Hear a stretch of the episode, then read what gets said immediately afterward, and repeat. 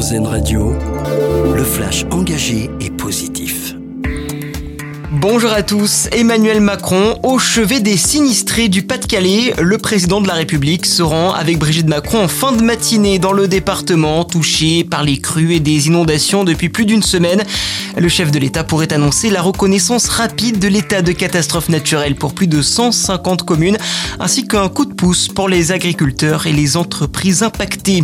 Le chef de l'État qui, avant cela, a reçu hier matin à l'Élysée les représentants des différents cultes.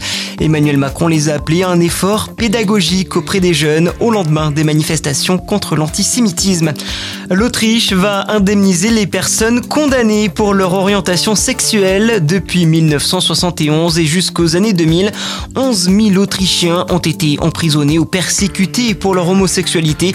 Le pays a donc décidé d'annuler leur peine et leur verser 3 000 euros plus 1500 euros supplémentaires pour chaque année d'emprisonnement.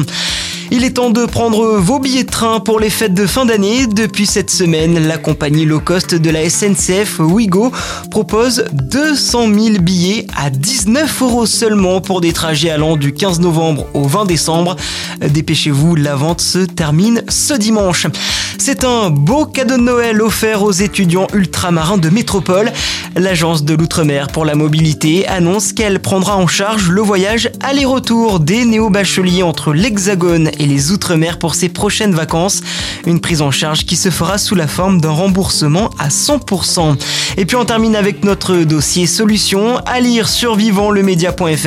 L'association e-cycle a inauguré en juin 2022 un chantier d'insertion au sein de la maison centrale de Saint-Martin-de-Ré. Cinq détenus démontent et réparent des vélos récupérés en déchetterie, des vélos qui sont ensuite utilisés par les saisonniers de l'île. Voilà pour l'essentiel de l'actualité positive. Passez une excellente matinée à l'écoute d'Arzan Radio. C'était le flash engagé et positif, une exclusivité RZN Radio.